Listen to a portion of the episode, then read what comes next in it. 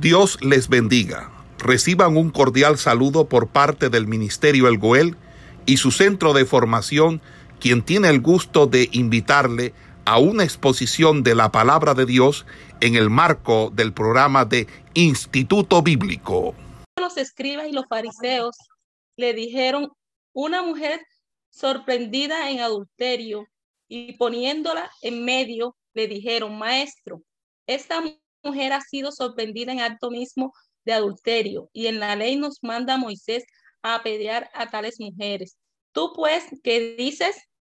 Mas estos decían, tentándole para poder acusarle, pero Jesús, inclinado hacia el suelo, escribía en tierra con el dedo. Y como insistieran, y como insistieran en, y como insistieran en preguntarle, se enderezó y les dijo, el que de vosotros esté sin pecado sea el primero en arrojar la piedra contra ella. E inclinándose de nuevo hacia el suelo, siguió escribiendo en tierra. Pero ellos, al oír esto, acusados por su conciencia, salían uno a uno, comenzando desde los más viejos hasta los postreros, y quedó solo Jesús y la mujer que estaba en medio. Enderezándose Jesús y no viendo a nadie, sino a la mujer, le dijo, mujer, ¿dónde están los que te acusaban?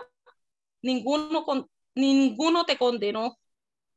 Ella dijo, ninguno, Señor. Entonces Jesús le dijo, ni yo te condeno, vete y no peques más. Amén. Amén.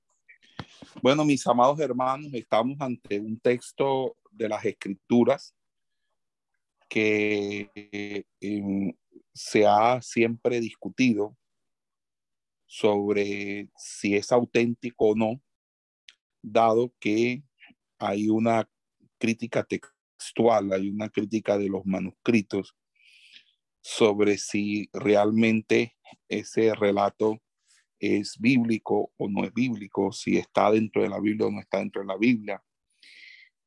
Eh, sin embargo, eh, lo que podemos decir eh, muchos de los, de los, mucha parte de los críticos consideran que este relato no haría parte de las escrituras, muchos críticos. Eh, pero eh, hay una, una verdad histórica frente a, hecho, a ese hecho, y es que esta historia tiene el, el sello de originalidad y es tan evidente que no es imitada de ningún otro relato de la tradición evangélica, que es imposible ver eh, que se haya hecho una leyenda de ella posterior.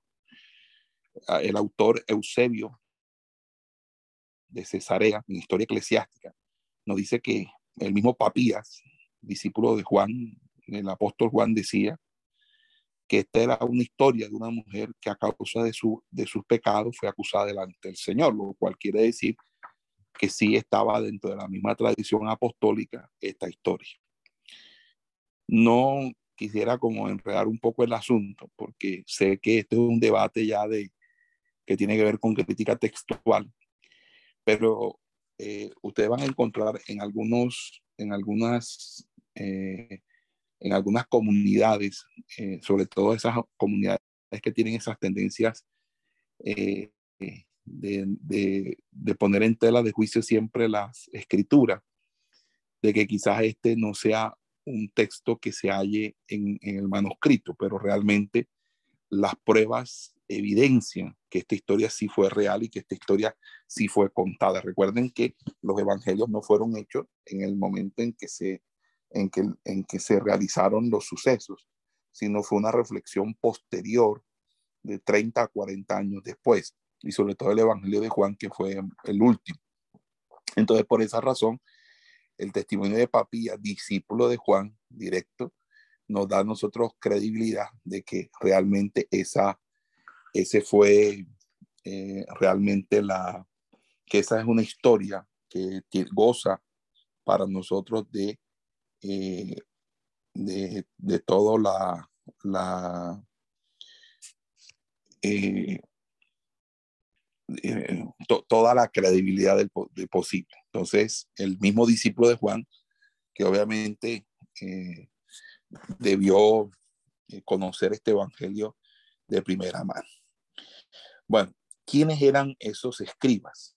Un término extraño al estilo de Juan. Y esos fariseos, ¿cuál era la misión de ellos? Bueno, a, menudo se ha visto en ellos delegados del Sanedrín y por consiguiente jueces de la desdichada mujer que llevan. Irían antes de instruir su proceso a proponer a Jesús una cuestión jurídica concerniente a la acusación.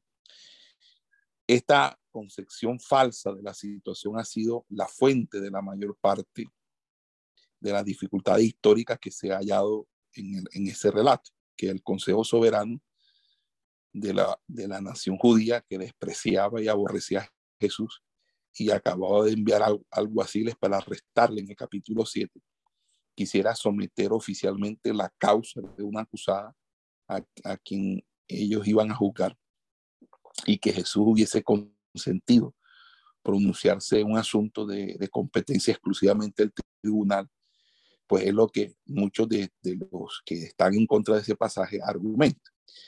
No, esos hombres no obran sino bajo su propia inspiración individual. Por lo tanto, ellos no representan al Sanedrín y no hay una, eh, eh, no hay una eh, evasión del, del, aspecto de competencia y jurisdicción del Sanedrín para que Jesús asuma ese caso. Más bien es que ellos querían probar de que Jesús era alguien que estaba en contra de la ley y querían simplemente generar una cuestión capciosa, una, una situación capciosa.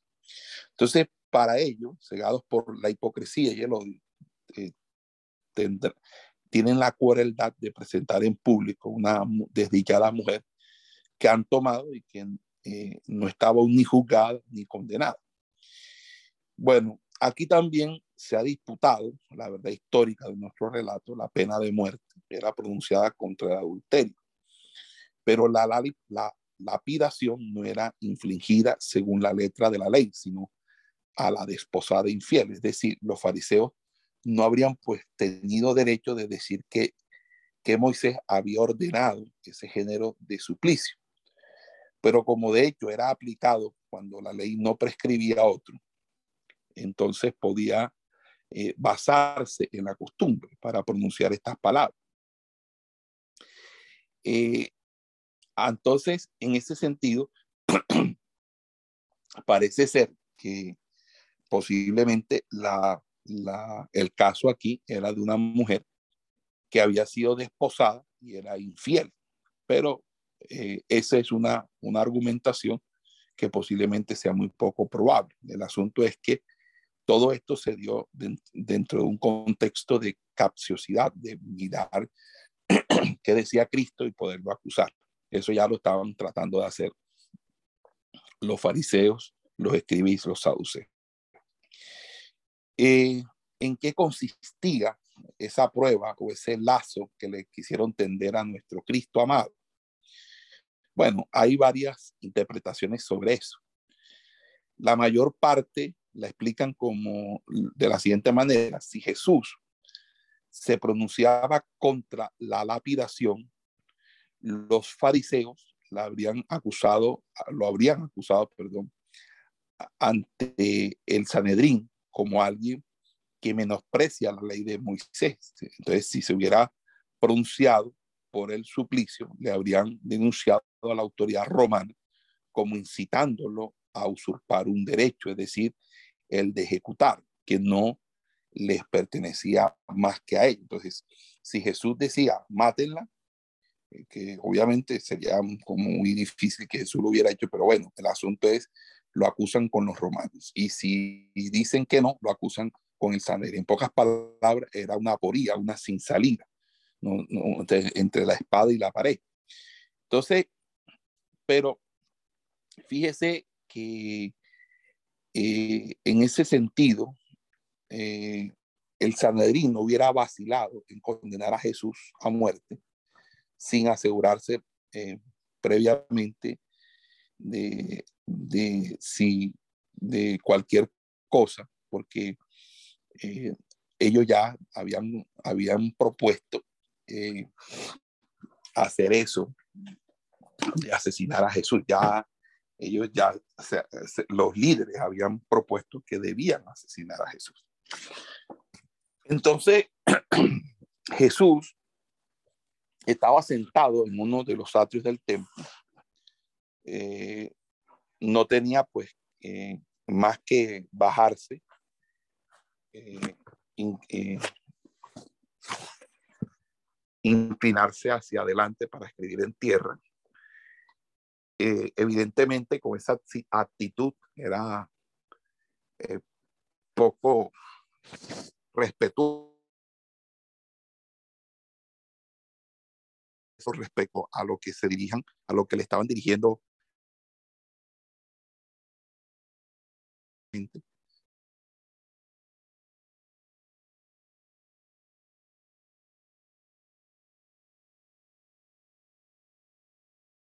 Eh, eh, cuando uno revisa el, texto bíblico como, como intérprete de la escritura, uno se debería preguntar eh, qué escribiría Jesús, qué es lo que estaría escribiendo a Jesús, para que en vez de ponerse en pie y atender a las personas que, lo, que, le estaban presentando el caso, él más bien se, se sentara, ¿verdad? Y empezar a escribir sobre la tierra. Entonces, eh, entonces uno dice cómo eh, la mujer es acusada, Cristo, como si estuviera ocupado en otra cosa, no responde nada, queriendo apartar de él ese asunto que correspondía a esa jurisdicción del, del magistrado. Entonces viene la respuesta divina, una respuesta divina que confunde la astucia de los acusadores, eh, y clava en su conciencia eh, unas eh, saetas ardientes que era precisamente de sus propios pecados. Entonces deja la ley intacta, sanciona la justicia, da libre curso a la misericordia y sin atenuar el crimen, hace comprender que puede haber dentro del hombre pecados peores a los ojos de Dios que la más grosera eh, transgresión.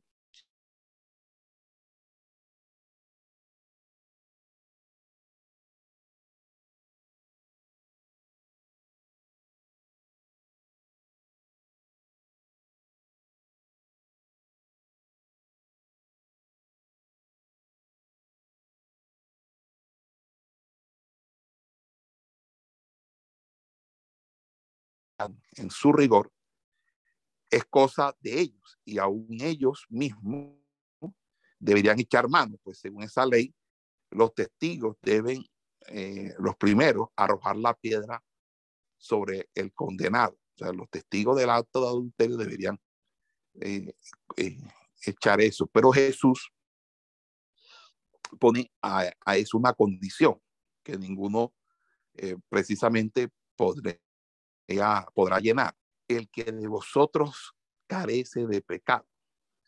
No que quiera Jesús acusar así a todos los hombres de ser adúlteros, pero sí se considera ese pecado a la luz del principio que él mismo ha establecido. ¿Quién es inocente? ¿Cuántos, eh, ¿Cuántas concupiscencias carnales son violaciones flagrantes de, del mandamiento de Dios? Entonces, la interpretación de esa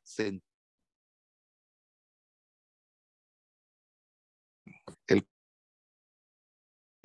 el contexto bíblico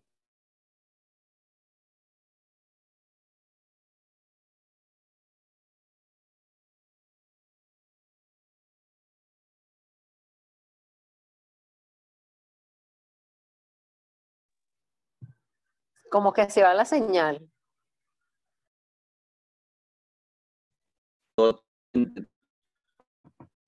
Sí, se está cortando la comunicación.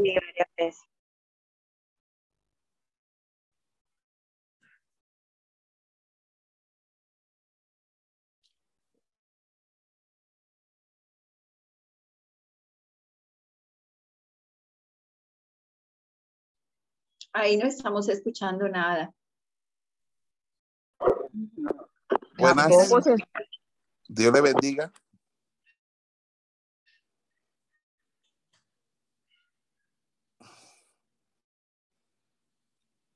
Sí me escuchan ahora. Ahora, Ahora sí, pastor. Sí, pastor, gracias. Ok, listo. Ahí le escuchamos. Entonces les decía, amén. Entonces les, les decía, esta sentencia tiene un alcance moral que se extiende mucho más allá del caso actual. Eh, en ese momento es, apropiado para hacer volver a todos los que, como los fariseos del texto, acusadores y jueces de sus hermanos, eh, sondando su corazón. Entonces, eh, hallarán siempre bastantes razones de un silencio, de humillarse y no sentir los mayores pecados más que, que compasión, que hoy en día, hermanos, cuando hay pastores, hermano, eso es como si, mejor dicho, eso es como una desgracia, y la desgracia no es tanto el pecado como tal, sino que después ese pastor jamás le perdonan eso. Siempre se lo estarán recordando para toda la vida. Puede vivir 50 y 60 años y fundar 3.000 iglesias y siempre le van a decir lo mismo, porque qué cosa tremenda, hermano. Ese espíritu de acusación, ese espíritu de no, de no querer que el hermano se le... Y eso es por, por esa por ese espíritu fariseo que hay a veces, ¿verdad? Que, que nosotros siempre estamos en función de condenar los pecados. Y los pecados que más condenamos son los pecados sexuales. Entonces, cuando alguien comete adulterio, fornicación, nos escandalizamos. La iglesia está llena de gente envidiosa, celosa, orgullosa, eh, gente fatua, gente necia, rebelde, desobediente, amadores de sí mismo, amadores de los, de los deleites, eh, eh, maldicientes. Y eso a veces pasan desapercibidos en la iglesia y eh, nadie juzga eso, nadie pone en disciplina a nadie por esa razón. Y por eso cuando alguien cae en un pecado,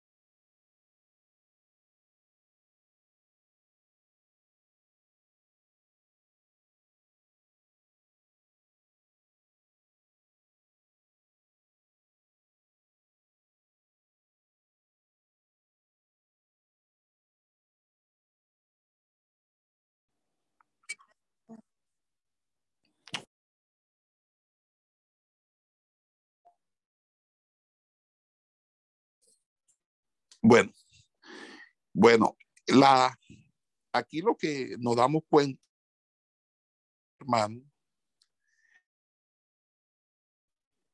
eh, tan yo te condeno, ve de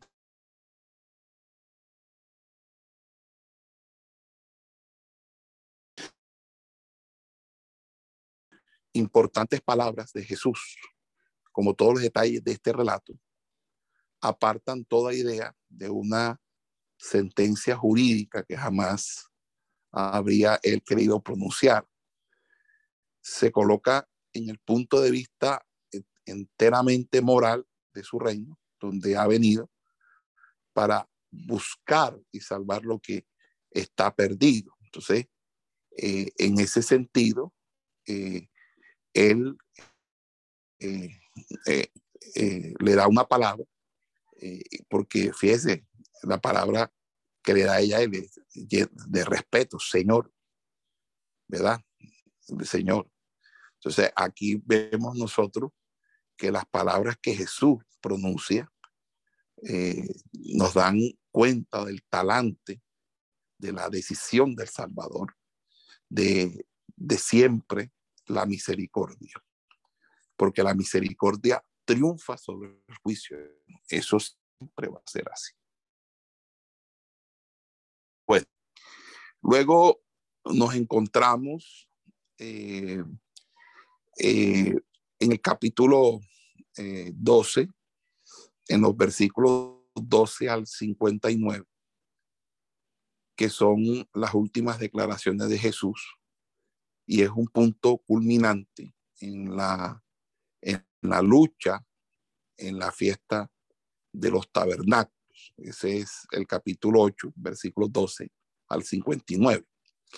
Allí Jesús expone que Él es la luz del mundo, el juicio que Él pronuncia y el testimonio que recibe eh, allí se da la declaración de Jesús. Jesús dice que Él es la luz del mundo y que quien lo sigue no andará en tinieblas, sino que tendrá la luz de la vida. Ahí hay una objeción de los adversarios. El testimonio de Jesús, según los adversarios, carece de valor porque lo hace él en su propio favor, es decir, que lo hace para él mismo. Es decir, como que él se autopromovió. Entonces Jesús, abordando directamente lo de la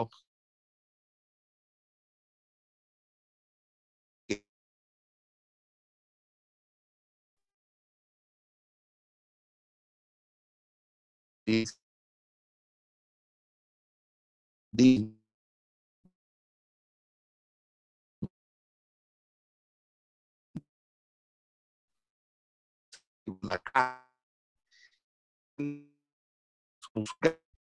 embargo,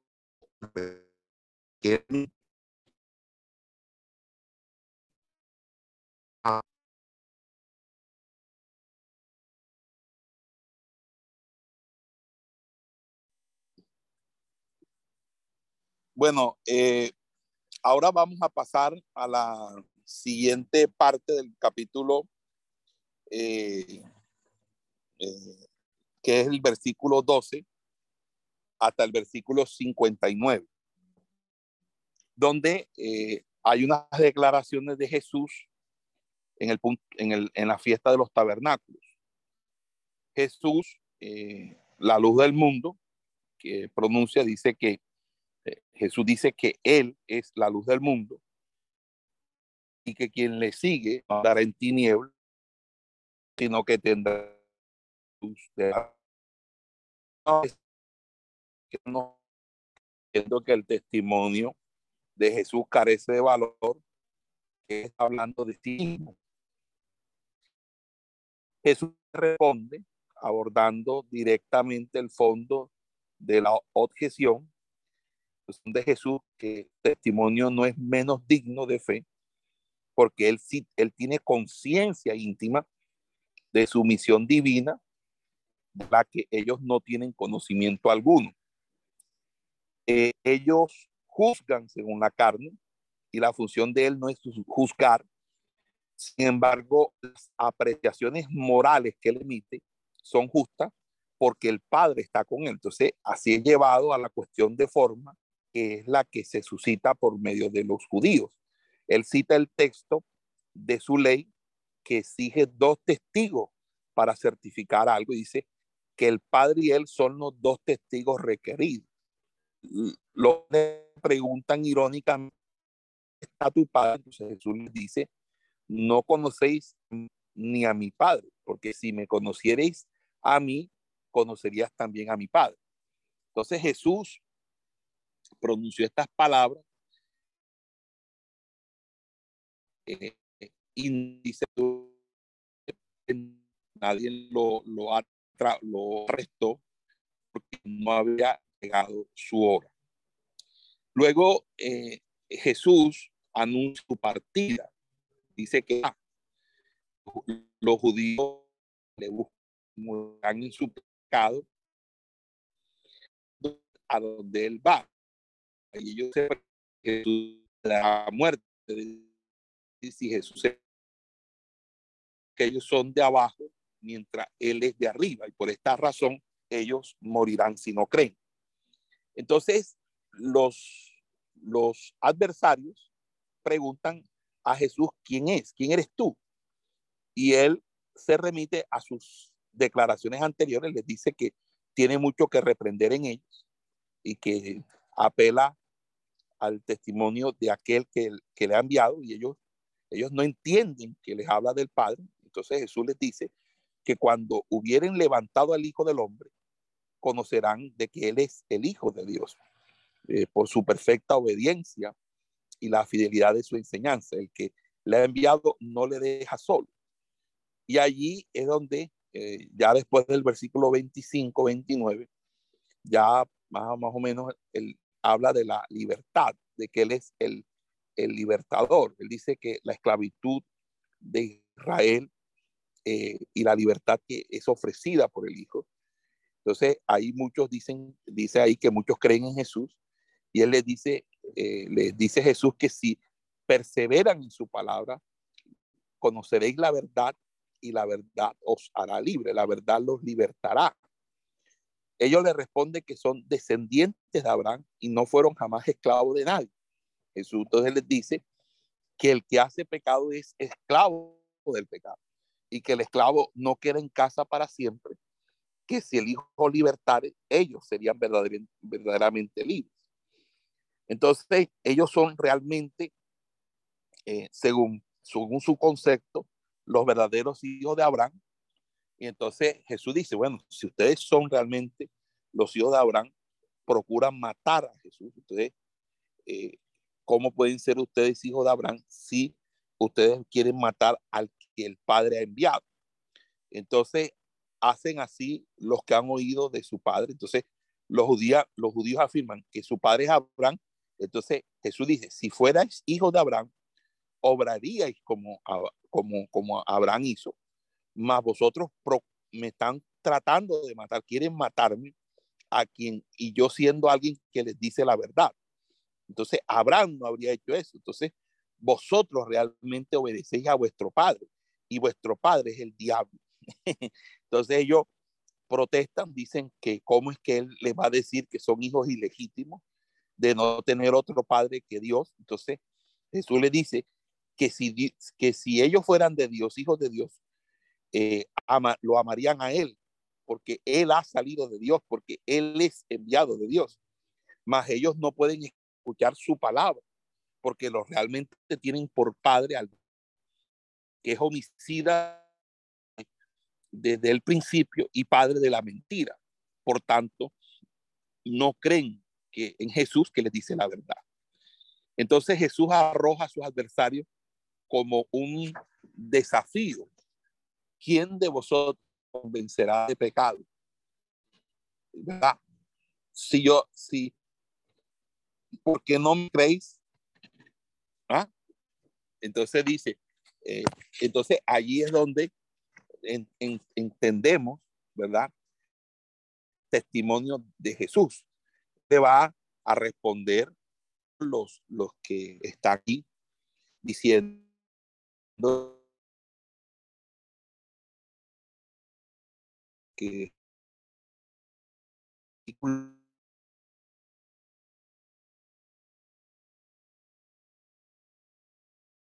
que Él eh, será el que lo glorificará a si algo su palabra no será jamás la entonces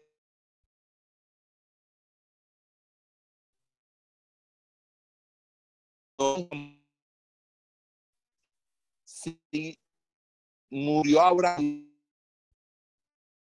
va a decir que el que cree morir, que acaso que son mayores que él, no quiero decir eso. Entonces, tú eres ¿quién pretende ser? Le pregunta. Entonces, Jesús afirma, dice, afirma su preexistencia, porque él dice que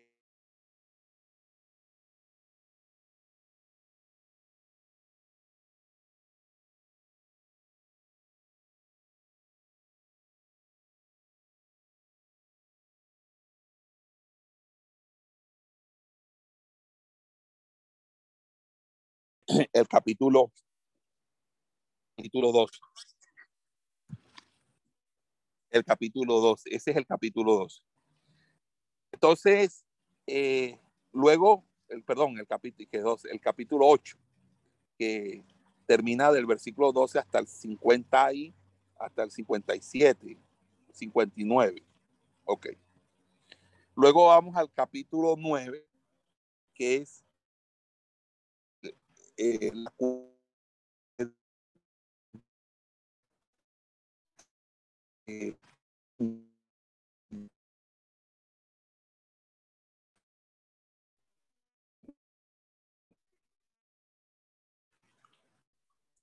y entonces eh, dice la escritura que y pasando vio un hombre ciego de nacimiento y le preguntaron sus discípulos diciendo, rabí, ¿quién pecó este? ¿Quién pecó? ¿Este o sus padres para que sea ciego? Entonces, eh, el, eh, parece ser que luego de la escena violenta que marcó la salida de Jesús del templo, Jesús eh, salió y cuando ya iba caminando con más calma, después de haber salido eh, casi que corriendo, eh, el Jesús eh, está en las calles de Jerusalén, puede ser en ese mismo día o, días posteriores, y en eso ve un hombre ciego de nacimiento, que había vivido siempre en las tinieblas y jamás había visto a la luz ni la belleza de este universo, ni, ni, ni siquiera conocía el, su propio rostro, el rostro de sus amigos o familiares.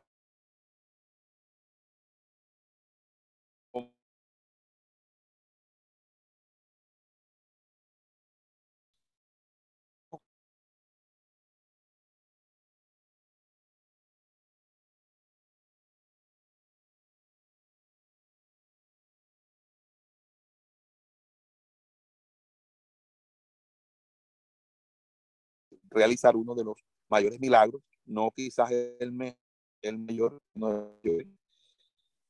y al mismo tiempo darle una enseñanza a sus propios discípulos. Los discípulos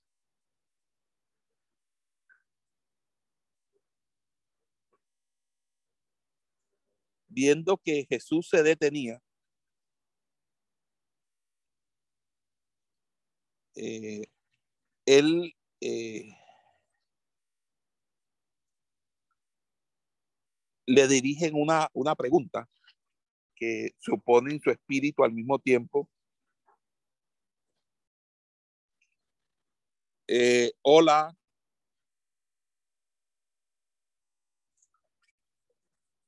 Ok. Entonces, dice la, la, escritura que pasando vio un hombre ciego de nacimiento y le preguntaron sus discípulos, Rabí, ¿quién pecó este o sus padres para que naciera ciego? Eh, aquí los discípulos se dan cuenta que eh, Jesús se quedó mirando a, a alguien, que era un hombre ciego de nacimiento, un hombre que nunca había visto ni siquiera su propio rostro, ni el rostro de su papá o su mamá que se encontraba en la indigencia. Todos los días tenía que mendigar su pan para comer. Y ellos le hacen una pregunta, eh, pues, pues, muy propia de, su momento.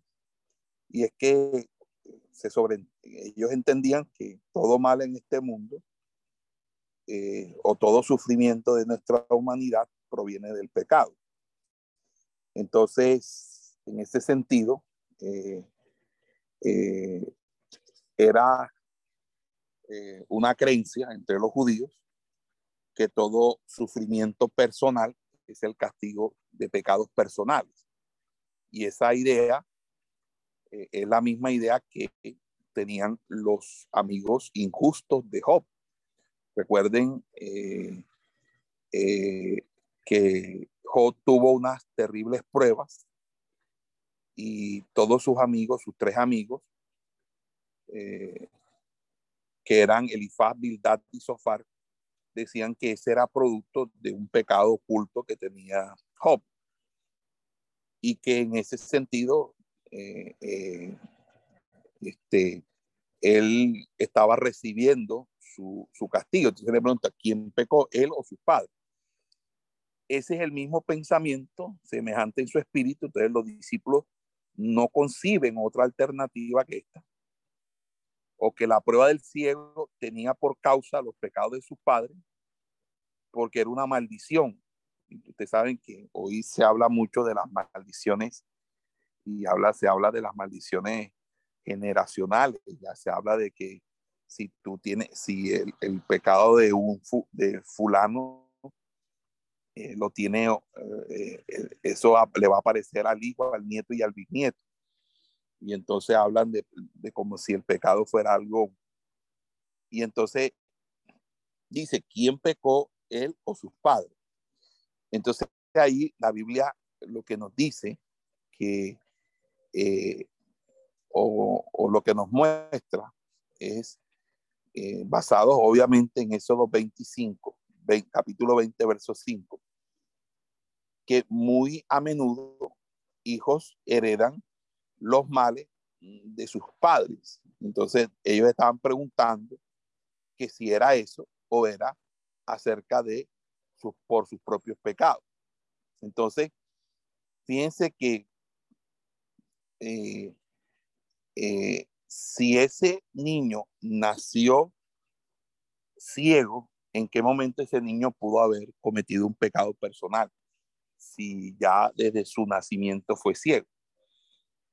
Pero fíjense que la situación es que eh, eh, según los los los rabinos los rabinos. Vamos a buscar Génesis 25, 22. Alguien que me lo lea, por favor, Génesis 25, 22.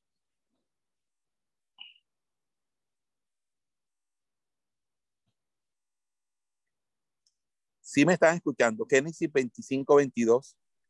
Amén, pastor. Amén, amén, pastor. Y los hijos escuchaban dentro de ella y dijo, si es así, ¿para qué vivo yo? Y fue a consultar a Jehová. Génesis 25, 22, ¿cierto? Sí, señor. Ahora, Romanos 9, 11.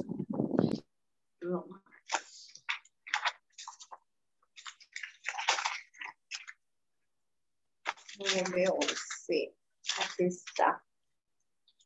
Eh, dice, pues no habían aún nacido, ni habían hecho aún ni bien ni mal, para que el propósito de Dios conforme a la elección permaneciese, no por las obras, sino por el que llama. Amén. Entonces fíjense algo importante. Mientras que los rabinos tenían una explicación basada en Génesis 25, 22, el apóstol Pablo en Romanos 9, 11 tiene una explicación totalmente distinta. Eh, el apóstol eh, Pablo dice que un niño eh, realmente todavía a cierta edad, y está hablando precisamente en Romanos 9:11 de los, de los hijos en el mismo vientre de la madre, ellos no, no pueden pecar. En cambio, los rabinos decían que aún se podía, se podía pecar eh, aún allí. Inclusive, eh, algunos exégetas atribuyen a que no había ciertas claridades doctrinales. Por ejemplo, ustedes se recuerdan de que cuando le Jesús preguntó, ¿quién dice vosotros que yo soy? Y entonces algunos creían que él era Juan el Bautista o que él era alguno de los profetas. ¿Por qué creían que, que había, que era alguno de los profetas? Porque dentro de los mismos judíos aún habían quienes creían en la, en la metempsicosis, que es la idea de la reencarnación, esa idea platónica de la persistencia de las almas, y que eh, las personas entonces podían sufrir en esta vida la pena de pecados cometidos en vidas anteriores. Eso es totalmente antibíblico, eso no tiene ningún precedente en la escritura, pero sabemos de que esas creencias griegas, esas creencias ya estaban dentro de la Judea de los tiempos de Jesús. Pero también está el, el sector que consideraba interpretando el Salmo 51.7, eh, de, que, eh, de que el niño, aún el nacimiento, puede participar en el pecado original desde antes de, eh, de su nacimiento, es decir, o aún en su concepción. Cuando dice, en pecado, ¿quién me lee el Salmo 51.7? En pecado fui concebido.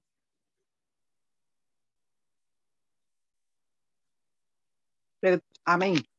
Dice, purifícame con hisopo y seré limpio. Lávame y seré más blanco que la nieve. Y el 6. He aquí, tú amas la verdad en lo íntimo y en lo secreto me has hecho comprender sabiduría. Sigue leyendo. Purifícame con hisopo y seré limpio. Lávame y seré más blanco que la nieve. Hazme oír gozo y alegría y se arreglarán los huesos que has abatido. Búscame en qué versículo está el, el pecado sido concebido, en el 6 o en el 5.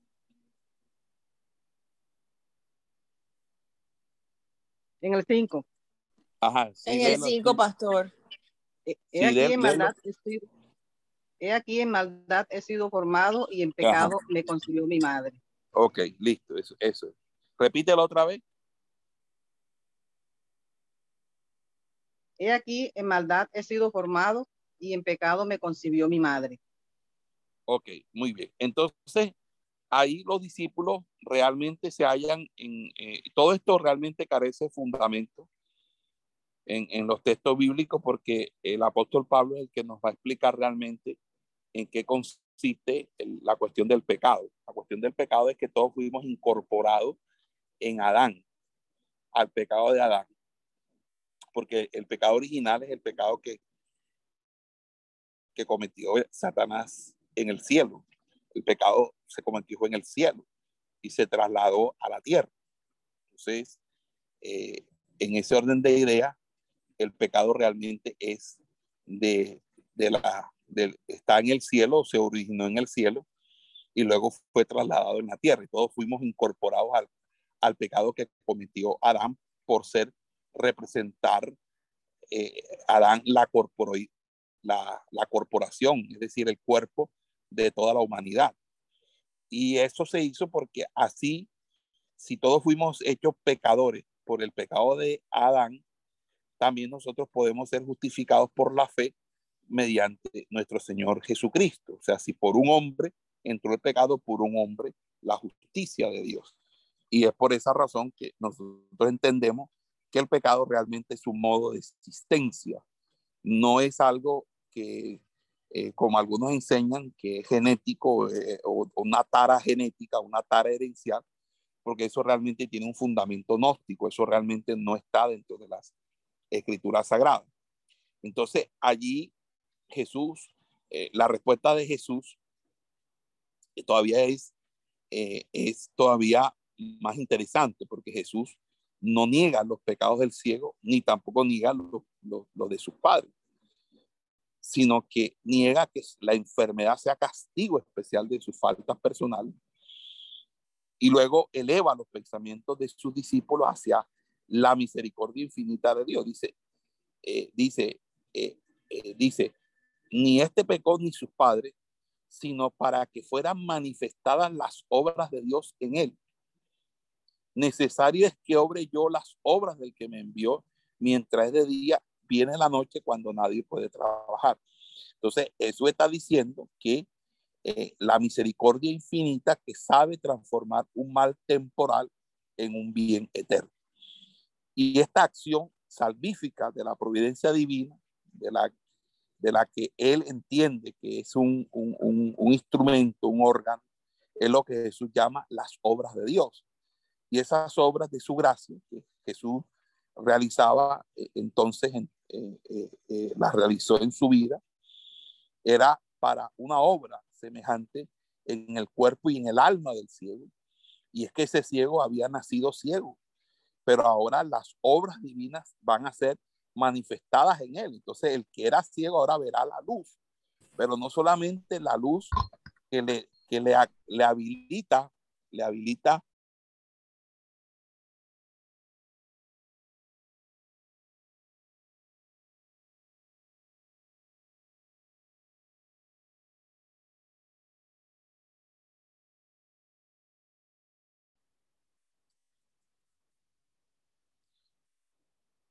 Entonces, eh, les decía entonces que para Jesús, bueno, eh, sigo, eh, dice que no hay más que un tiempo determinado cuando se puede trabajar y hacer las obras de Dios. Y es el tiempo de la vida presente. Es decir, mientras es de día, porque ya después que te mueres, ¿qué vas a hacer después que te mueres? Ya está determinado los hombres morir de una sola vez y después de esto el juicio. Entonces ahí es donde vemos este capítulo, donde Jesús, ¿verdad?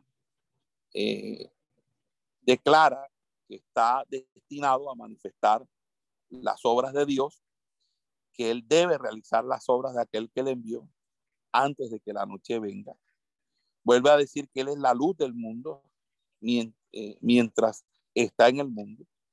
Y Jesús hace barro, lo aplica sobre los ojos del ciego y le envía a lavarse al Siloé, al estanque de Siloé. El ciego obedece y vuelve viendo claro.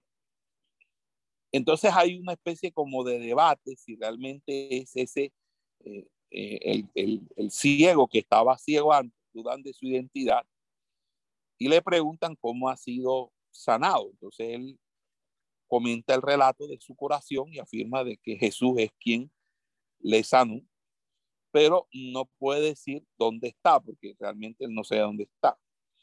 Entonces hay una investigación de los fariseos. El ciego es llevado a los fariseos, lo conducen a los fariseos. Era día sábado cuando Jesús le había dado la vista, es decir, eh, entonces lo interrogan Juan cuenta cómo ha sido obrada la curación.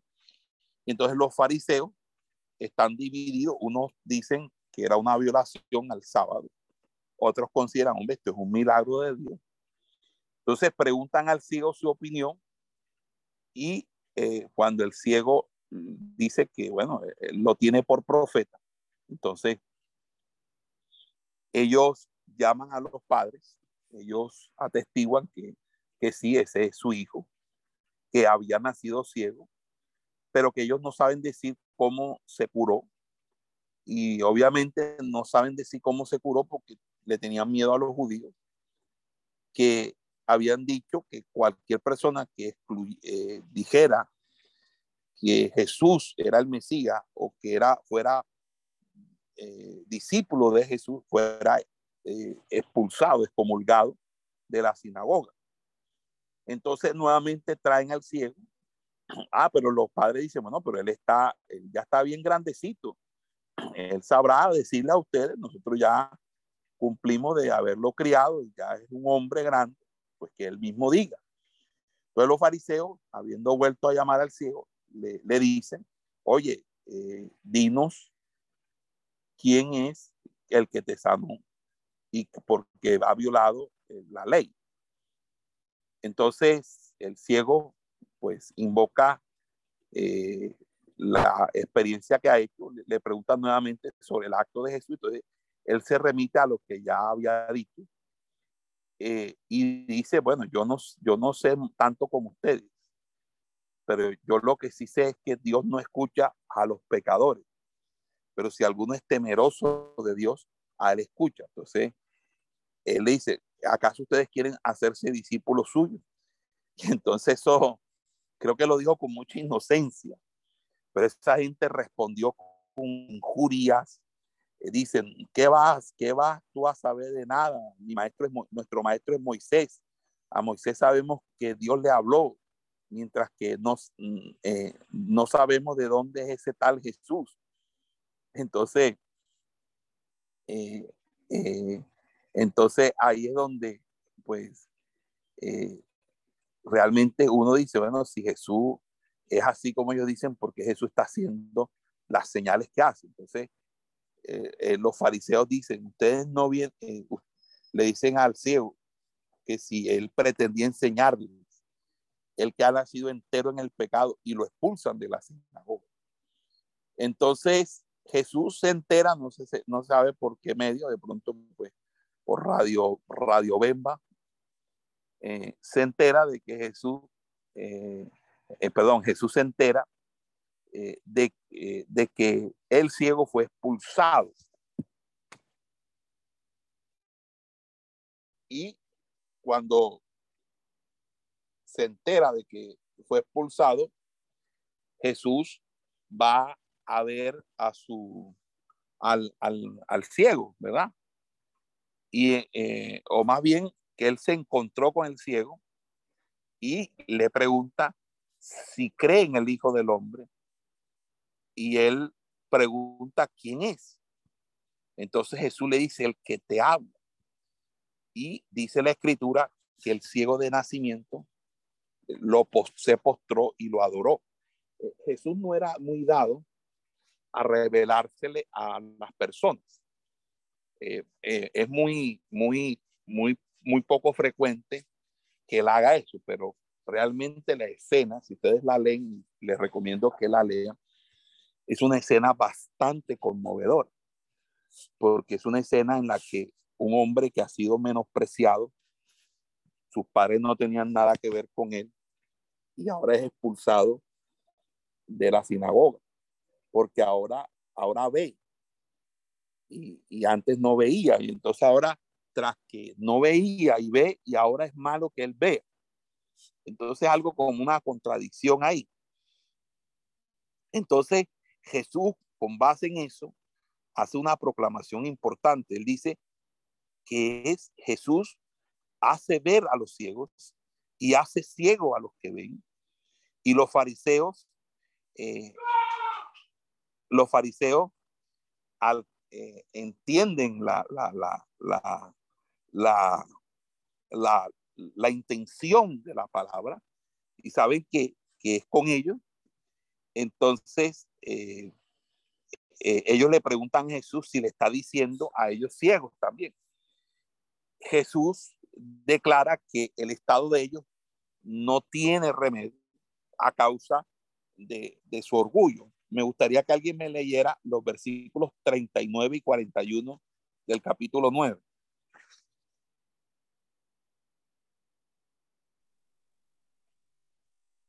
Amén. Sí. Dijo Jesús, para juicio he venido yo a este mundo, para que los que no ven, vean, y los que ven, sean cegados. Sí, hasta el 41. Entonces, algunos de los fariseos que estaban con él, al oír esto, le dijeron, ¿acaso nosotros somos también ciegos? Jesús le respondió, si fuerais ciegos, no tendréis pecado, mas ahora porque decís, vemos, nuestro pecado permanece. O sea que el pecado de ellos es el orgullo. Y es que, hermano, verdaderamente eh, tratar de enseñarle a un orgulloso, tratar de hablar con un orgulloso es cosa difícil. La palabra no es para la gente orgullosa, el evangelio no es para la gente orgullosa. Cuando la persona es orgullosa, tiene que morir a ese orgullo porque si no, nunca va a crecer espiritualmente. Ese es uno de los, de los grandes males que yo me he dado cuenta que tienen las personas. Aquí el, el altivo Dios lo mira de lejos, más el humilde Dios lo acerca más a él. Hay gente, hermano, que es supremamente orgullosa y uno tiene que morir al orgullo, porque el orgullo es ceguera espiritual, produce ceguera espiritual. Entonces, Luego vamos al, al, al, capítulo 10 y en el capítulo 10 ya Jesús habla de que Él es el buen pastor o el verdadero pastor y que hay falsos pastores. Y ahí eh, una comparación, dice el que no entra en el redil por la puerta es un ladrón y que un verdadero pastor se presenta a la puerta y el portero le abre y las ovejas oyen su voz cuando las llama por su nombre. Las conduce fuera, ellas le siguen porque conocen su voz, pero no van a seguir a un extraño. Entonces allí nosotros entendemos que, eh, que la primera aplicación que Jesús es la puerta. como los oyentes no han comprendido, Jesús le dice, oye, yo soy la puerta. Por él deben entrar, por esa puerta o por, él deben entrar los pastores. Porque los que estaban antes de él, dice, son ladrones. Las ovejas no los han escuchado. Por, por Jesús también las ovejas entran y salen para hallar pasto. Entonces, el ladrón destruye. Jesús procura la vida en abundancia. Luego habla de que, o la segunda aplicación del, del símil, es que Jesús es el buen pastor. Y una cosa es el buen pastor y otra cosa es el asalariado. Porque el buen pastor su vida da por sus ovejas. El asalariado huye ante el lobo que arrebata y dispersa las ovejas. El buen pastor eh, dice que está unido a sus ovejas por una relación de conocimiento íntimo, como el que lo une a él con su padre. y él dice que él da su vida por, por sus ovejas. Inclusive él dice que tiene aún otras ovejas que no son de este redil. Me imagino que está hablando de las de los gentiles. Dice, las traerá para que todas las ovejas solo formen un rebaño bajo un solo pastor. Está hablando de la, de la unión de los gentiles con, con el pueblo de Israel del Antiguo Testamento, que son obviamente las personas que van a ser alzadas en el arrebatamiento. Es decir, eh, la iglesia de Cristo con, los personajes del Antiguo Testamento eh, van a estar en un solo pueblo. Y el Padre dice, le ama en razón del don que él hace de su vida. Él dice, porque yo doy mi vida, mi Padre me ama. Él la da libremente, nadie me la quita. Yo mi vida la pongo, yo tengo el poder de dar mi vida y de volverla a tomar. Y eso es una, una regla para, para su hijo, ¿verdad? Y luego eh, dice algo y es que eh, enseguida la gente eh, se divide. Dicen, oye, Jesús es loco.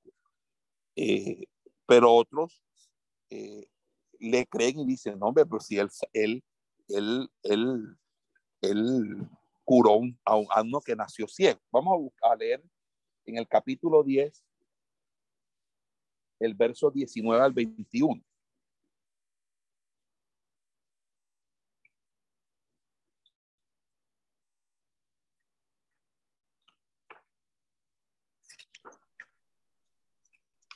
Amén, pastor. Dice, volvió, volvió a haber disensión entre los judíos por estas palabras. Muchos de ellos decían, demonio tiene y está fuera de sí. ¿Por qué le oís? Decían otros, estas palabras son de endemoniado. ¿Puede acaso el demonio abrir los No, no, no, repita, repita ese versículo porque leyó mal. Estas palabras no son 19 y 21 o 19 y 21. Bueno, es que en el 22 dice, otros decían, estas palabras no son. Y usted dijo son, no son. Ah, ok. En el 21 dice, decían otros, estas palabras no son de, de, endemoniado, pues acaso del demonio, acaso el demonio abrir los ojos de los ciegos, es el 21. Ah, ok, ¿puede acaso el demonio abrir los ojos de los ciegos? Muy bien. Bueno, luego en el versículo 22, versículo en Jesús es interrogado en, el, en el paseo que hace por el pórtico de Salomón. Cuando él va caminando por el pórtico de Salomón, le empiezan a rodear los judíos y empieza a decirle, hey, nos tienes a todos en suspenso, dinos si tú eres el Cristo o no eres el Cristo, porque nosotros realmente estamos en ascua, tú nos tienes mal, porque nos tienes en zozobra. Entonces Jesús les vuelve a decir lo que siempre les ha dicho antes y les vuelve a recordar también las obras. Porque él les dice en el verso, dice que se celebró la dedicación en Jerusalén, era invierno, y andaba Jesús en el templo, en el pórtico de Salomón, cuando le rodearon los judíos y le decían, ¿hasta cuándo tienes nuestra alma en suspenso? Si tú eres el Cristo, dinos abiertamente.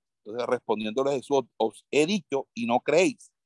Las obras que yo hago en el nombre de mi Padre, estas dan testimonio sobre mí. Pero vosotros, dice ahí el texto griego, no creéis, porque no soy de las, de las ovejas mías. Las ovejas mías, mi voz oye y yo las conozco y me siguen. Entonces, entonces cuando los judíos escuchan de que ellos no creen porque no son de sus ovejas, porque las ovejas sí las siguen, entonces eh, hay una, dice, ellas son guardadas por la, la, eh, la doble acción del Hijo y del Padre, que son uno. Entonces, los judíos toman otra vez piedra, porque es que Jesús dice algo aquí importante. Dice, y yo, las ovejas mías, mi voz oyen, y yo las conozco y me siguen, y yo les doy vida eterna, y de cierto no perecerán por la eternidad, y no las arrebatará alguien de mi mano. Mi Padre que me ha dado mayor que todo es, y nadie puede arrebatar de la mano del Padre. Yo y el Padre una sola cosa somos. Cuando escucharon eso, los judíos tomaron otra vez piedra y iban a escalabrar a Jesús, lo iban a lapidar. Entonces, eh, allí, eh, entonces Jesús eh, les pregunta a ellos por cuál de sus buenas obras le van a apedrear. Responden que porque él, siendo hombre, se hace Dios. Luego Jesús le cita un pasaje de las escrituras. Ustedes saben cuál es el pasaje de las escrituras. El verso 31. Entonces, alzaron pues otra vez piedras los judíos para apedrearlo.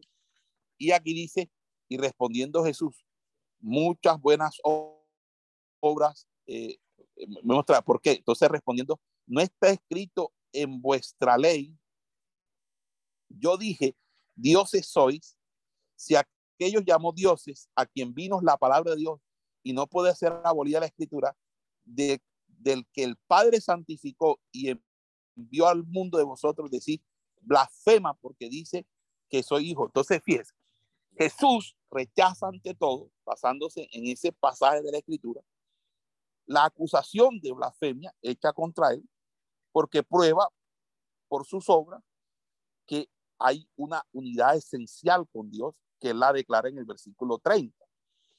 Entonces, recuerden que en el Salmo, el Salmo 82 dice que Dios está en la asamblea, ¿verdad? Dios está en la asamblea de Dios en medio de los dioses juzga. Es decir, que en medio de los jefes de la teocracia que ejercían en ella en nombre de Dios, las funciones de juez y eran así sus representantes en medio del pueblo, Dios le dirige los reproches más severos por la prevaricación, es decir, por dictar sentencias en contra de la misma ley, por las injusticias. Y en el verso 6 del, capítulo del Salmo, vamos a leer el Salmo 82, es mejor que leamos ese Salmo. ¿Quién, ¿Quién tiene ahí que me ayude? el Salmo 82. Le vas a abrir la, el micrófono al que, a, la persona que vaya a leer. Pastor, aquí lo tengo, 82. Bueno, de, ok, adelante. ¿Eh, ¿Completo? Eh, del 1 hasta el 6. Ok, dice amonestación contra los injustos, contra los juicios injustos. Salmo de Asaf. Dios está en la reunión de los dioses, en medio de los dioses juzga. ¿Hasta cuándo juzgaréis injustamente y aceptaréis las personas, las personas de los impíos? Dice versículo 3. Defended al débil y al huérfano. Haced justicia al afligido, al menesteroso. Librad al afligido y al necesitado. Libradlo de la mano de los impíos. No saben, no entienden, andan en tinieblas, tiemblan todos los cimientos de la tierra. Yo dije, vosotros sois dioses y todos vosotros hijos del Altísimo. ¿Ahí? Ok, verso 7 que dice, sin embargo. Pero como hombres moriréis y como cualquiera de los príncipes caeréis. Ok, se ve entonces que se trata aquí de personajes a quienes la palabra de Dios es dirigida para reprenderlos de sus iniquidades y anunciarles el castigo que se habían atraído al contaminar su, su, cargo sagrado. Entonces, se ve también que, que todo lo que Jesús quiere constatar en este salmo es que en la escritura el nombre de Dios es atribuido con D minúscula, es atribuido a hombres mortales a, causa del cargo de que están investidos, sin que por ello la escritura blasfeme, pues permanece verdadero y santo, porque recuerden que la, la Biblia no puede ser abolida o anulada.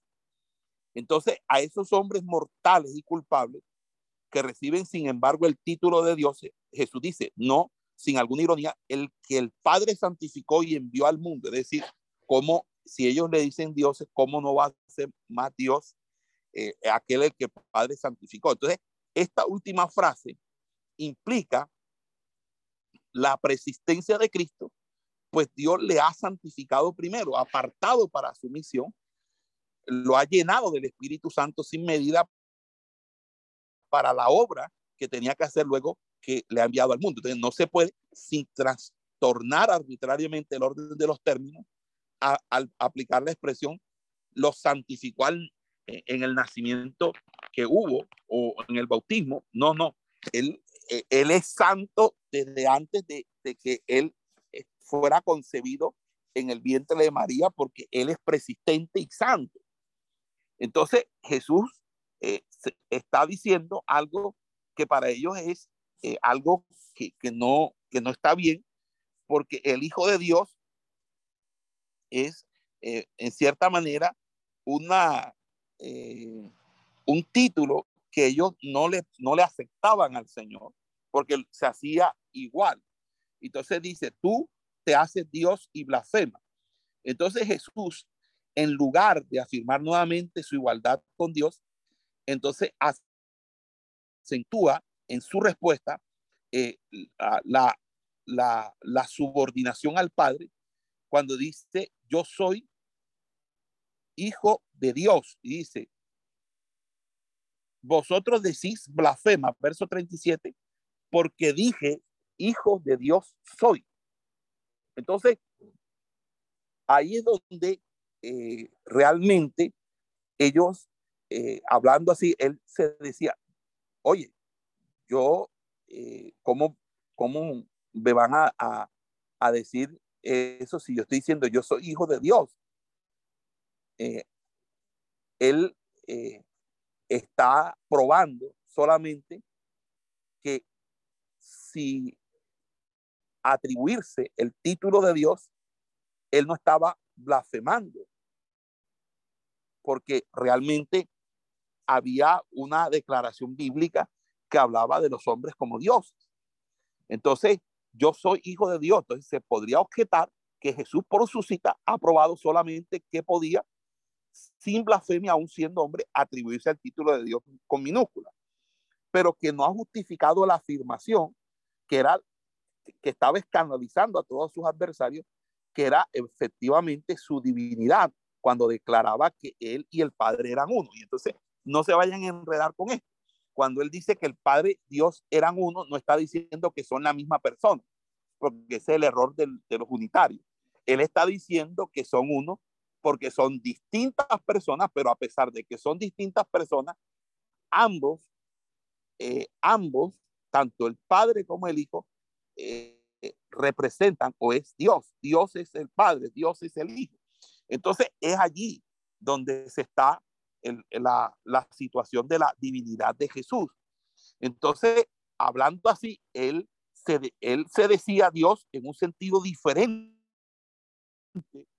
del que este título comportaba cuando era aplicado por el salmista a los jueces teocráticos, porque los jueces teocráticos eran verdaderamente dioses porque disponían de la vida, honra, vida, bienes y honra de los de todo de todos. Pero aquí él no está diciendo en ese sentido, sino en el sentido teocrático, en el sentido teológico de decir yo soy divino, yo soy Dios. En mí hay una hipóstasis y esa hipóstasis o esencia es una esencia completamente y netamente divina. Yo soy 100% humano, 100% divino. Pero fíjense que esto nos llevaría a unas implicaciones de las controversias trinitarias, que obviamente nosotros la desarrollamos ampliamente con el, el, el con, con, el capítulo primero, que nos demoramos bastante ampliando mucho el capítulo primero. Pero para entender el razonamiento de Jesús, hay que observar lo que él hace entre el versículo 35 y 36. Dice, si la escritura no blasfema llamando dioses a las personas a quienes es dirigida la revelación, ¿cómo yo podría blasfemar declarándome Dios, yo a quien envía Dios al mundo como la revelación misma? Entonces, eh, en ese sentido, hay una, un razonamiento de Jesús muy, muy importante. Ahora, el monoteísmo bíblico difiere absolutamente del frío y muerto deísmo que la ortodoxia judía había extraído de su tradición oral. Es que al final de cuentas los judíos terminando, terminando siendo deístas, no teístas. Entonces, toda función teocrática ejercida en el nombre de Jehová pone a su depositario en una relación viva, en una relación personal de padre e. O sea, si usted es hijo de Dios, usted es hijo de Dios porque usted hace la voluntad del Padre que del Padre celestial. Nadie puede decir, no, yo soy hijo de Dios. ¿Usted por qué es hijo de Dios? No, porque yo soy hijo de Dios porque porque ¿por qué? Usted es hijo de Dios cuando hace la voluntad de Dios. Si usted no hace la voluntad de Dios, usted no es hijo de Dios. Usted puede decir que usted es una criatura de Dios, porque las criaturas de Dios somos todos, porque somos creación de Dios, pero no toda criatura es de Dios. Hay muchas criaturas que son infernales, hijos de Satanás el diablo. Todo el que practica el pecado es del diablo, lo dice Juan en, la primera epístola. Pero nosotros, los hijos de Dios, somos los que hacemos la voluntad de Dios. Entonces, inclusive, cuando llegaron la, madre de Jesús y sus hermanos a, buscarle, ellos dijeron, tu madre y tus hermanos te buscan. Digo, pero ¿quiénes son mi madre y mis hermanos? mi madre y mis hermanos son los que hacen la voluntad de, mi padre que, que me ha enviado, de mi padre que está en los cielos.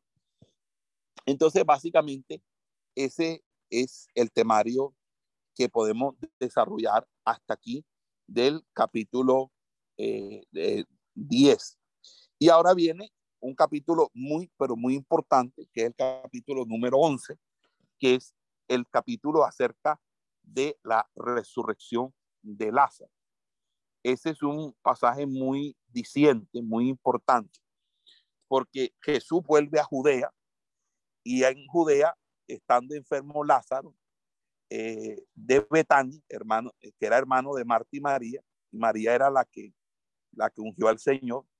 Entonces, las hermanas informan a Jesús de ellos, dice Jesús que eh, le dicen, Lázaro está está enfermo, están bien enfermo. Jesús dice que esa enfermedad no terminará en muertes, o, dice, sino que servirá a la gloria de Dios y a la manifestación del Hijo del Hombre.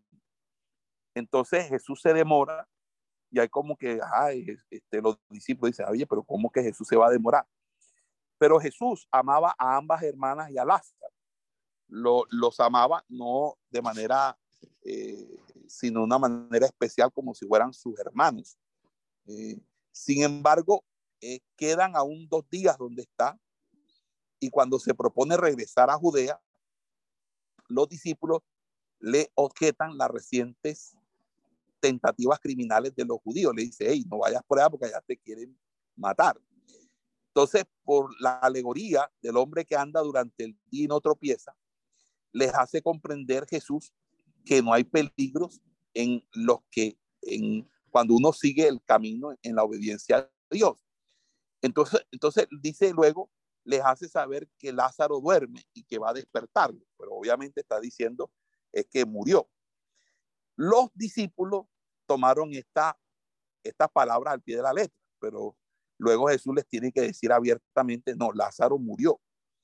Y a causa de ello se alegra de no haber estado en Betán, porque eh, da la señal de partir y dice, eh, y, Tomás se burla, dice, vamos y muramos con él. Entonces, tengo que ir donde él. Entonces, ah, bueno, vamos a, ese Tomás era tremendo, era como el, el, ¿qué? el escéptico, el escéptico, sí. Tomás el escéptico, el dudoso. Entonces Jesús llega, y cuando llega Jesús a Betania, Lázaro está desde hace cuatro días en el sepulcro, pero Betania está cerca de Jerusalén, entonces muchos judíos vinieron a consolar a las hermanas venidos de Jerusalén. Cuando eh, Marta es informada de la llegada de Jesús, Marta va a su encuentro y le dice que si él hubiera estado allí, Lázaro no habría muerto. No por eso ella deja de creer en Dios eh, y que le concederá todo lo que Jesús demandara. Entonces Jesús dice a Marta que su hermano resucitará. Y como Marta piensa es en la resurrección del día final, la que le habían enseñado en la sinagoga, Jesús le declara que Él es la resurrección y la vida, que el que en Él cree no morirá jamás. Entonces, Marta confiesa su fe en el Hijo de Dios. Entonces, luego Marta va a llamar en secreto a su hermana. Entonces, María se apresura a ir a Jesús, que está aún a la entrada de la aldea. Jesús no había entrado. Entonces, los judíos la siguen creyendo que va a llorar al sepulcro. Y María, cayendo a los pies de Jesús, le expresa el mismo lamento que Marta. A la vista de su dolor y del llanto de los judíos, eh, Jesús se estremece y pregunta dónde han puesto al muerto, dónde han puesto a Lázaro. Entonces le invitan a, ir a verlo. Y dice, está el versículo más corto de la Biblia, Jesús lloró. Juan 11, 35. Entonces, los judíos comprueban su afecto por Lázaro y algunos se preguntaban, se preguntan, dicen, oye, ese tipo, ese varón sí amaba a Lázaro. Pero fíjate, con todo y que es el, el, el, el, que cura y sana, no, no, no pudo evitar que su, que muriera. Entonces Jesús que se traslada al sepulcro ordena que quiten la piedra y responde a las objeciones de Marta porque Marta dice ya ayer. Entonces recordándole la promesa de hacerle ver la gloria de Dios, eh, quitada la piedra Jesús da gracias a su Padre que le escucha siempre, pero dice habla a causa de la multitud, entonces ordena a Lázaro que salga. Entonces Lázaro sale ligado pies y manos con vendas y el rostro cubierto con un lienzo. Y Jesús dice que le desliguen y le dejan ir. Imagínense eso, se cayó la gloria de Dios ahí. Cuatro días muerto ahí y ese hombre se levanta arropado con las vendas, mi hermano. Y ahí, hermano, ahí no hubo quien no creyera, hermano porque habían visto la gloria de Dios. Ser la gloria de Dios. Hermano, y cuando se derrama la gloria de Dios, no hay quien no crea. Al contrario, todo el mundo empieza a creer. Y cuando Dios Lázaro ven fuera, cuando ese hombre salió, tuvo unas consecuencias. Primero que todos los testigos del milagro creyeron en Jesús y algunos sorprendidos van a contar a los fariseos lo que Jesús había hecho. Y el Sanedrín se reúne y dice que, oye, Jesús está haciendo milagros y manifiestan el temor de que si se le deja hacer, los romanos destruyan a Jerusalén y al templo. Entonces Caifás expresa la opinión política de que la salvación del pueblo justifica el sacrificio de un hombre. Pero de qué manera ellos estaban pretendiendo creer de que Jesús, porque si Jesús lo tomaban como el, el Mesías, eh, ellos decían, el pueblo se va, se va a, a sublevar creyendo que Jesús va a intervenir en la sublevación política a favor de ellos. Entonces, eh, este hombre hay que matarlo. Ahí es donde ya no le van a dar más vuelta. Él van a matar a Jesús. Y entonces allí dice que el evangelista observa que Caifás hizo esta profecía en su calidad de sumo sacerdote de aquel año y que la muerte de Jesús debía tener por fin no solamente salvar la nación judía, sino reunir en un cuerpo los hijos dispersos de Dios. Entonces, el Sanedrín busca el medio de matar a Jesús y este Jesús se retira a los territorios de Efraín o Samaria, donde permanece con sus discípulos. Eh, estando ya cerca la Pascua, todo el mundo empieza a ir a Jerusalén y todo el mundo empieza a buscar a Jesús porque todo eso se supo, o sea, todo se supo allá. Mira que en Betania había un hombre, tenía cuatro días que estaba muerto, estaba hediondo, y ese hombre levantó, dijo, Lázaro, ven, ta, ta, y aún la gente iba donde Lázaro, oye, Lázaro, ¿verdad? Sí, yo estuve muerto, o sea, no solamente se hizo eh, eh, Jesús, eh, el milagro corrió con bastante fama, sino que Lázaro se hizo, mejor dicho, una figura prominente allá porque todo el mundo sabía que el hombre estuvo muerto. Bueno, y todo el mundo, bueno, ¿qué se le puede preguntar a un hombre que estuvo cuatro días muerto? Me imagino que algo le habrán preguntado. Entonces, estando cerca eh, de la Pascua, los peregrinos afluyen a Jerusalén y buscan eso en el templo y se preguntan si va a ir o no va a ir a la, a la, a la fiesta del templo. De todas maneras, las autoridades habían ordenado que a todo el que supiera dónde estaba, lo denunciaran para poderlo prender. O sea, ahí, ahí el capítulo 45 y 47, pero también hasta el 54. En 54, eh, luego viene hasta el 57 y termina el capítulo hasta el 57, ya, hasta el versículo 57. Luego en el 12, en el capítulo 12, dice que eh, Jesús es ungido por María. Dice que seis días antes de la Pascua, habiendo llegado Jesús a Betania, le ofrecen una cena, Marta sirve, Lázaro es del número de los convidados, y dice que María unge con un ungüento de mucho precio los pies de Jesús y los seca con sus cabellos. Entonces la casa se llena de perfume y Judas, el tremendo sinvergüenza, ladrón de siete suelas, corrupto, ese discípulo que había de hacer, haber de traicionar al maestro, pregunta como si fuera la Santa Paloma, ¿por qué no se había vendido ese ungüento en 300 denarios para poder acabar con la pobreza en Israel? ¿Cómo te parece? Y más bien lo estaba diciendo era para meterle mano a la bolsa de la ofrenda, porque él era así. Entonces, eh, sin embargo, Jesús defiende lo que hizo María. Dice, no, que María hizo lo correcto, porque yo pronto me voy a morir. Pero pobre, pobre va a haber siempre. Ya, bobos los que dicen que, los bobos los que creen que Petro va a acabar la pobreza en, en Colombia. Pobre hay y habrá siempre. Entonces, dice que Jesús estuvo en Betán y maravilloso eso, ¿verdad? Que Jesús eh, luego que sale de Betania se va para Jerusalén. Y como ya todo el mundo sabe lo que Jesús va, los milagros, el milagro, cuando él llega, hay una afluencia del pueblo a Betania que se prepara la manifestación. Entonces, dice que una grande multitud que sabe de la presencia de Jesús acude a Betania. Todo el mundo quería ver a Lázaro y las autoridades deciden matar también a, Lázaro, temiendo de que si no creen por Jesús, entonces creerán por Lázaro, porque Lázaro es testimonio de que Jesús hizo milagro y que Jesús era terrible. Entonces, eh, una multitud numerosa, al saber que Jesús se traslada a Jerusalén de manera espontánea, eso no, nadie lo preparó, va a su encuentro con palmas y le saluda con sus hosanas, como al rey de Israel que viene en el nombre del Señor.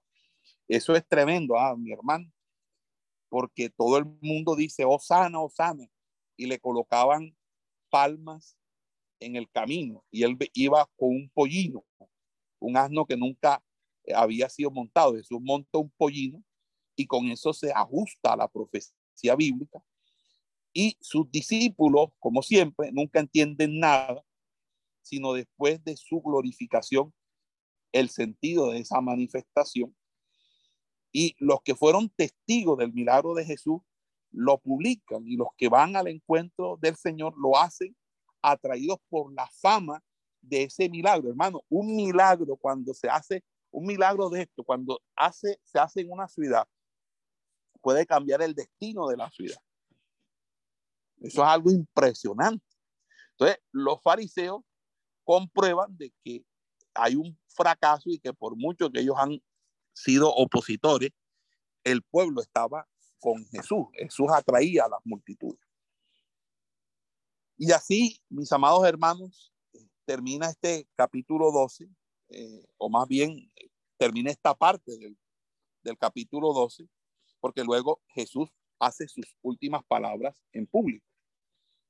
Porque resulta que unos prosélitos griegos, no griegos, sino judíos, nacidos en la diáspora griegos, venidos a la fiesta, eh, se dirigen a Felipe para ser presentado a Jesús. Y Felipe le dice a Andrés y ambos discípulos informan de ello a Jesús. Entonces, eh, expresa eh, eh, una súplica, una turbación que le da y se oye una voz del cielo que, dice, este es mi hijo amado. Dice que, eh, ha llegado para él la hora de ser glorificado y afirma que él es semejante al grano de trigo que debe morir en la tierra para llevar fruto. Y, él, y dice que el que ama su vida la perderá y el que aborrece y el que, eh, el que ama su vida la perderá y el que la aborrece la conservará para la eternidad. Y que el siervo debe seguir al amo y será recompensado con él. Entonces Jesús expresa su angustia en presencia de la muerte y pide a Dios que le evite la muerte, eh, pero dice que, que tiene que glorificar. Luego muda de opinión, comprobando que ella es el objeto de su venida, es decir, yo sí vengo a morir. Bueno, no es que realmente Jesús, eh, eh, sino que Jesús dice, si pudiera hacerlo, pero como pasó en el Getsemaní, pasa de mí esta copa. Entonces dice, eh, dice el Padre que glorifique su nombre y una voz del cielo, lo he glorificado y lo glorificaré otra vez. Entonces, algunos van a pensar de que es un trueno, otros que es la palabra de un ángel. Eh, pero nadie entiende lo que Jesús ha oído en esa voz. Y Jesús les dice que no por él, sino por ellos, se ha hecho oír esa voz. Jesús añade que a la hora del presente verá obrarse una, eh, eh, una situación de que el poder del diablo eh, eh, se, empezó a, se empezaría a desplomar y que eso traería a los hombres a, ser pues llevados a la salvación. Pero también indica que todo esto se va a dar porque Él necesita salvar a la humanidad. Entonces, en ese sentido, Jesús muere por, o Jesús anuncia su muerte y él dice, eh, dice lo siguiente, eh, no por causa de mí se ha producido esta voz, sino por causa de vosotros. Ahora hay juicio en este mundo. Ahora el príncipe de este mundo será echado fuera. Y yo cuando fuere levantado de la tierra, a todos atraeré hacia mí mismo. Y esto decía, esto decía significando de cuál muerte debía morir. Le respondió pues la multitud, nosotros hemos oído de la ley que el Cristo permanece por la eternidad. ¿Y cómo dices tú que necesario es que sea levantado el Hijo del Hombre? ¿Quién es este Hijo del Hombre? Entonces les dijo, Jesús, aún poco tiempo está la luz entre vosotros, dice, ¿verdad? Andad mientras tenéis la luz, para que las tinieblas no sorprendan, que el que anda en las tinieblas no sabe a dónde va. Mientras tenéis la luz, creed en la luz para que seáis hechos hijos de luz. Y esto habló Jesús y habiéndose ido, se ocultó de él. Entonces ahí concluye el evangelista diciendo que a pesar de todos los milagros, capítulo, versículo 37 en adelante, los judíos no creían, a fin de que se cumpliera una doble profecía de Isaías que el evangelista cita, que gran número aún de los jefes creyeron, sin embargo, por temor de los fariseos, no se, eh, no querían pronunciarse por él. Dice, más habiendo hecho él tantas señales delante de ellos, no creían en él, para que las palabras de Isaías el profeta fueran cumplidas, que dijo, ¿quién ha creído a nuestro anuncio? Y el brazo del Señor, ¿a quién ha sido revelado? Por esto no podían creer, porque otra vez dijo Isaías, ha cegado sus ojos y endureció su corazón para que no vean con los ojos y entiendan con el corazón y se conviertan y lo sanen. Y esto dijo Isaías cuando vio su gloria y habló sobre él. Entonces, la, esa incredulidad, eh, a este ha venido, el creyente está en relación con Dios por Jesús y este ha venido al mundo como una luz para iluminar al que cree en él, pero todo el que lo rechace será condenado. Por eso es que eh, Jesús ha recibido del Padre el, el fondo y la forma de su enseñanza y esta enseñanza es la que imparte vida y vida en abundancia. Hasta allí terminamos la segunda parte del libro de Juan, del Evangelio de Juan, que llega hasta el capítulo 12, eh, cuando dice, porque yo de mí mismo no he hablado, sino que el Padre que me envió, él mismo me ha dado mandamiento, que he de decir y que he de hablar. Y sé que su mandamiento es vida eterna. Lo que yo pues hablo, conforme me ha dicho el Padre, así hablo. Espero que este estudio haya sido de gran bendición para su vida. En la próxima clase. Esperamos que este estudio haya sido de bendición para su vida y ministerio. A Dios sea la gloria. Este es el Ministerio El Goel, vidas transformadas para cumplir el propósito de Dios.